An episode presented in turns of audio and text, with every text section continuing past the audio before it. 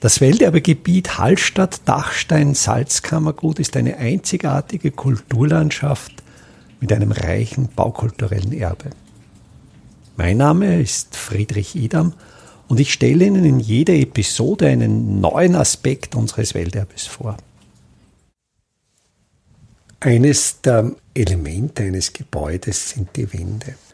Das Wort Wand selbst hat einen sehr weit zurückreichenden Ursprung. In Wand steckt das Winden drinnen und es liegt die etymologische Vermutung sehr nahe, dass dieses Wort noch von den ganz, ganz frühen Wandkonstruktionen stammt, die unsere Vorfahren im frühen Zeitpunkt der Sesshaftwerdung im Neolithikum angefertigt haben, Wände, wo einfach Zweige zusammengewunden wurden oder um eingeschlagene Pfähle gewunden wurden. Also diese einfachsten Flechtwände, dieses Winden steckt noch in Wand drinnen. Solche Lehmwände finden sich aber in der zumindest erhaltenen Bausubstanz des Welterbegebiets Hallstatt-Dachstein-Salzkammergut nicht mehr. Es gibt im realen Befund des Welterbes zwei wesentliche Wandbildner. Das ist einmal das Mauerwerk, das hauptsächlich aus Stein besteht und andererseits Holzwandkonstruktionen. Ich habe über Steinmauerwerk schon eine Episode gestaltet, das ist die Episode 32. Da geht es um die Trockenmauern. Ich habe Episoden gesprochen, da geht es um die Wildbachverbauten. Das ist eben alles Mauerwerk im Bereich des sogenannten Tiefbaus. Der Tiefbau ist ja jener Bereich des Bauwesens, wo es um Bauwerke geht, die nicht der menschlichen Unterkunft dienen, die technischen Zwecken dienen, wie eben diese Wildbachverbauten, wie Steinschlagschutzverbauten. Wenn man sich jetzt Stein als Wandbildner für menschliche oder vielleicht kann man es ein bisschen weiter fassen, auch für tierische Behausungen, für Ställe, also für diese Hochbauten, wenn man sich die anschaut, gibt es eigentlich noch die frühesten Befunde oder die Situation, wo sich traditionell alte Techniken sehr lange halten, das ist im Bereich der Almen. Die Almen sind ein Bereich von sehr, sehr großer kultureller Beharrlichkeit, zumindest so lange, zumindest bis ins frühe 20. Jahrhundert hinein, als zwar dann schon die meisten Almen aufgegeben wurden, das war so die Zeit nach dem Ersten Weltkrieg, aber bis dahin waren eben die Almen nur traditionell über Fußwege erreichbar. Das Vieh wurde aufgetrieben und erst im ausgehenden 20. Jahrhundert, im beginnenden 21. Jahrhundert sind diese Alpen mit Forststraßen so gut erschlossen und so leicht zugänglich, dass mit dieser leichten Zugänglichkeit natürlich auch moderne Bautechniken dort Einzug gehalten haben. Diese alte Technik des Mauerns auf der Alm ist einerseits sehr gering, also das findet man im Fundamentbereich, im Sockelbereich, maximal im Untergeschoss der Almhütten. Alle weiteren Bauten in den Almen, und das wird aber eine eigene Episode werden, da finden sich diese noch sehr archaischen und sehr lange tradierten Formen der Blockzimmerungen, also massive Holzwände. Diese Mauerkonstruktionen sind sehr ursprünglich sehr archaisch ausgeführt, schlicht und einfach, weil es eben so lange nicht möglich war oder es so lange so unvorstellbar beschwerlich war, Baumaterial auf die Alm zu transportieren. Und wer trägt schon gern tonnenschweres Baumaterial am Rücken den Berg hinauf? Und so ist es eigentlich sehr klar und einfach nachvollziehbar, dass für diese Almbauten das Material verwendet wurde, was in der unmittelbaren Umgebung vorhanden war. Und das ist Steinmaterial, das man einfach aus Fundstücken, also erodiertes von den Felswänden, abgebrochenes, herausgebrochenes, durch Frostbruch herausgebrochenes Material, das man dann zu Trockenmauern zusammenschlichtete, wobei Bei den Trockenmauern geht es darum, wie in einem dreidimensionalen Puzzle die Steine so zu legen, dass sie eben ohne Mörtel auch sicher in der Position liegen bleiben und trotzdem in der Lage sind, leichte Bewegungen mitzumachen. Also die ideale Trockenmauer hält dem jährlichen Frostwechsel stand. Das heißt, die ist in der Lage, die Frostbewegungen des Bodens mitzumachen, sich leicht zu verformen, wenn der Boden friert, wenn sich das Gelände hebt und wieder in die ursprüngliche Position zurückzusinken, ohne dass dabei der Mauerbestand zerstört wird. Und da gibt es für diese Trockenmauern ja auch gerade am Dachstein-Hochplateau sehr, sehr schöne Belege, wo man aus dem frühen Mittelalter stammend noch Steinmauern vorfindet als Abgrenzung von Weidegründen, als Abgrenzung dort an Stellen, wo es gefährlich ist, wo das Vieh abzustürzen drohte. Dort gibt es noch Mauerbestände aus dem frühen Mittelalter und gerade die lange Haltbarkeit dieser Trockenmauern belegt das Alter. Das heißt, das sind Trockenmauern, die über Jahrhunderte erhalten geblieben sind und man kann deren Alter feststellen, wenn man sie vorsichtig zur Befundung auseinander nimmt und sich die Kontaktflächen der Steine anschaut, wo die dann weniger verwittert sind an diesen Berührungspunkten, an diesem Grad der Verwitterung oder der geringeren Verwitterung an den Berührungspunkten kann man dann diese Mauern datieren und das ist schon ein faszinierendes Zeugnis dafür, wie lange es gelingt, dieses wenn man es richtig macht, dieses trockene Mauerwerk dem eine so lange Dauer zu geben.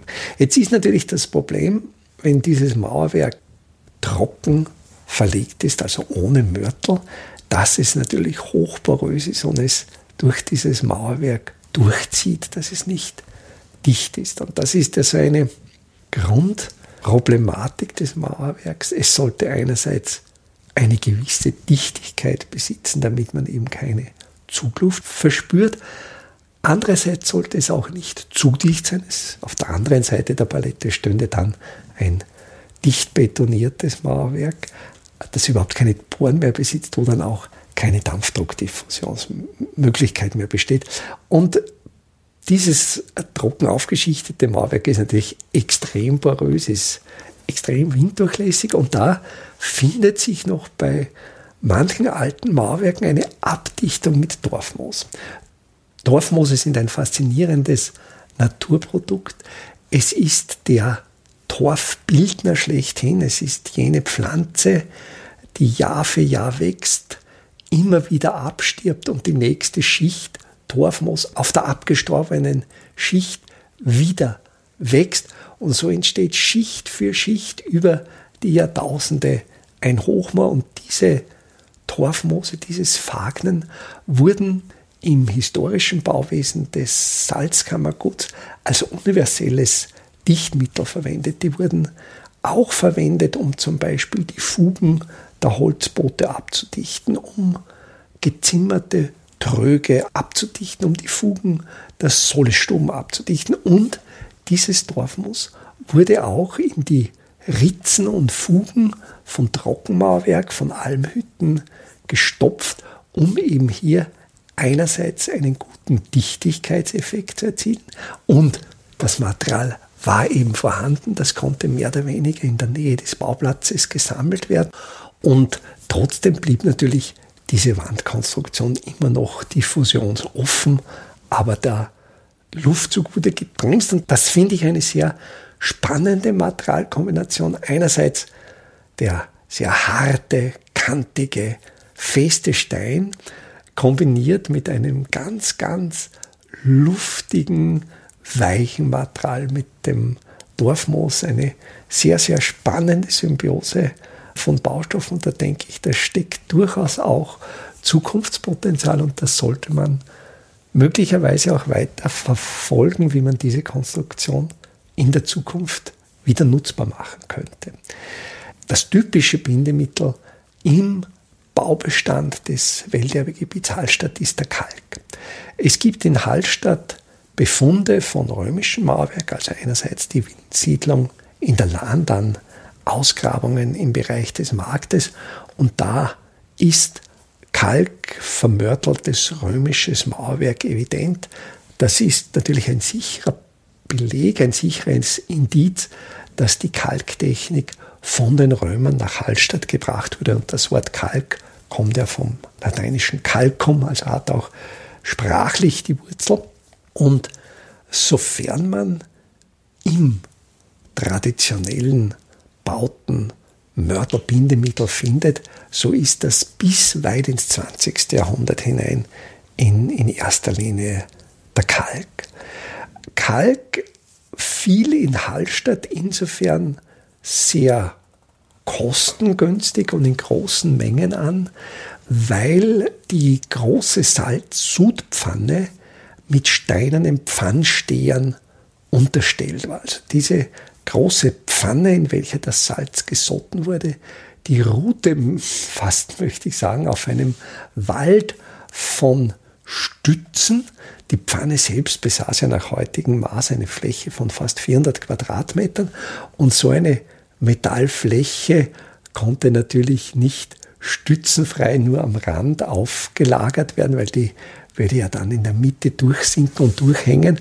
Und so war der Boden dieser Pfanne auf diesen Wald von Pfannstehern gestellt und diese Pfannsteher wurden bis weit ins 18. Jahrhundert hinein nicht aus feuerfesten oder mehr oder weniger feuerfesten Ziegelmaterial hergestellt, sondern die waren aus Kalkstein. Das gab es einen ganz besonderen Stein, der etwas feuerfester war als zum Beispiel merkeliges oder durchmischtes Material. Da wissen wir auch aus frühneuzeitlichen Beschreibungen, da gab es einen ganz bestimmten Steinbruch, wo dieser Stein für die Pfannsteher gebrochen wurde, aber trotzdem durch dieses gewaltige Tag und Nacht brennende Feuer brannten natürlich diese Pfannsteher relativ schnell zu Kalk, verloren ihre Festigkeit und mussten im Rahmen des sogenannten Pfannbreitens, also diese Salzpfanne war dann nach im Durchschnitt sechs Wochen so weit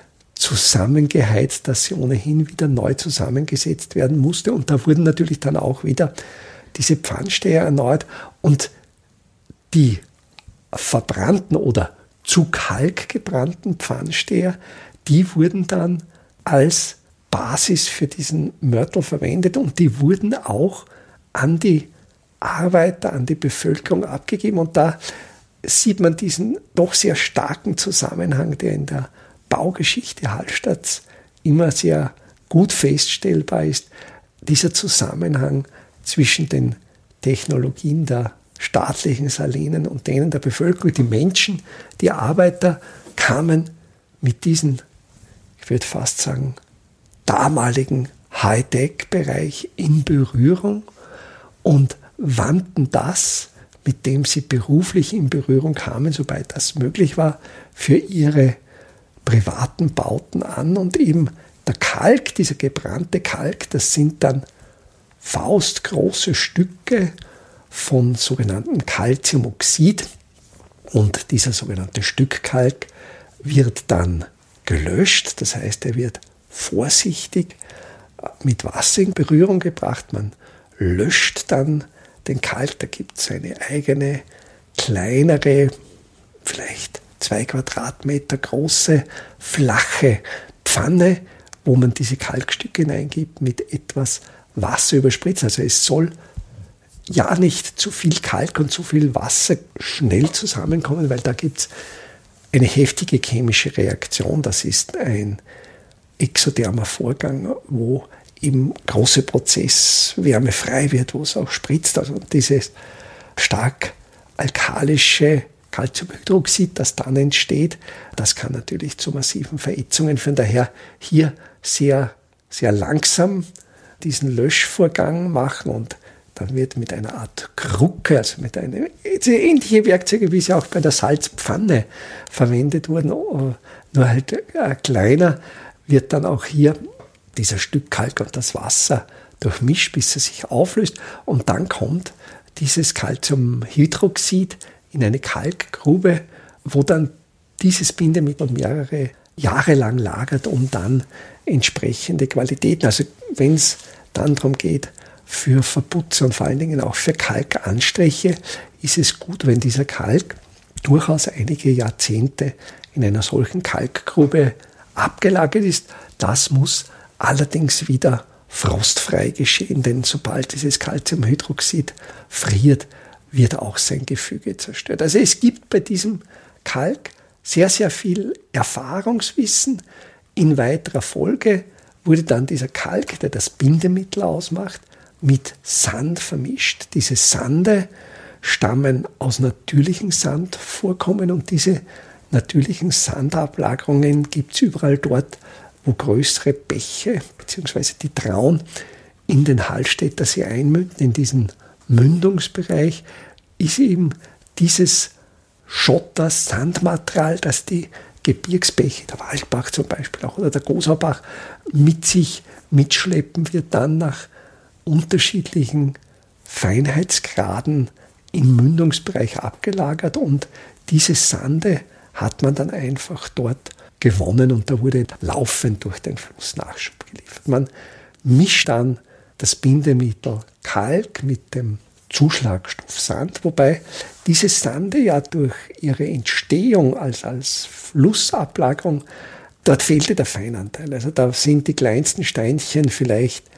einen Millimeter, einen halben Millimeter, aber nicht kleiner vom Durchmesser.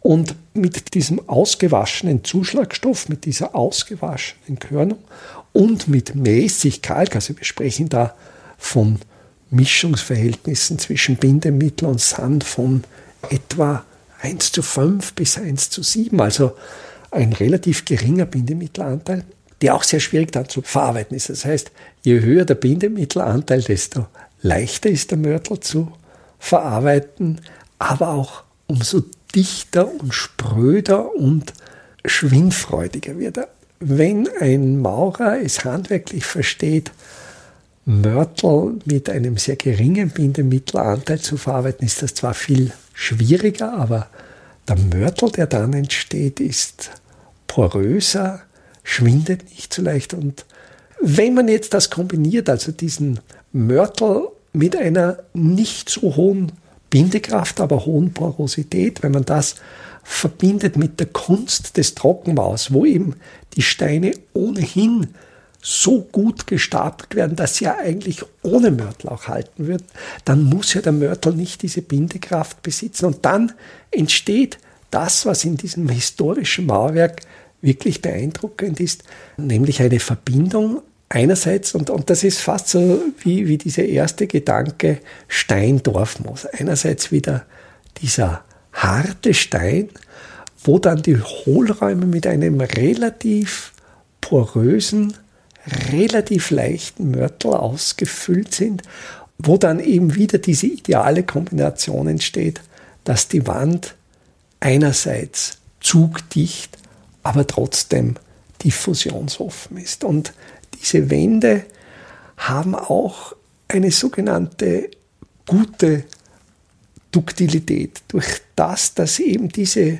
Verbindung mit diesem Mörtel auch noch nicht so starr ist, ist auch das statische Verhalten dieser Mauern noch eher im Bereich dieser Trockenmauer. Das heißt, wenn sich statische Bedingungen ändern, kann sich diese Wand neuen statischen Anforderungen besser anpassen als sehr starre und dicht vermörtelte Wandsysteme. Welterbe Hallstatt erscheint alle 14 Tage neu.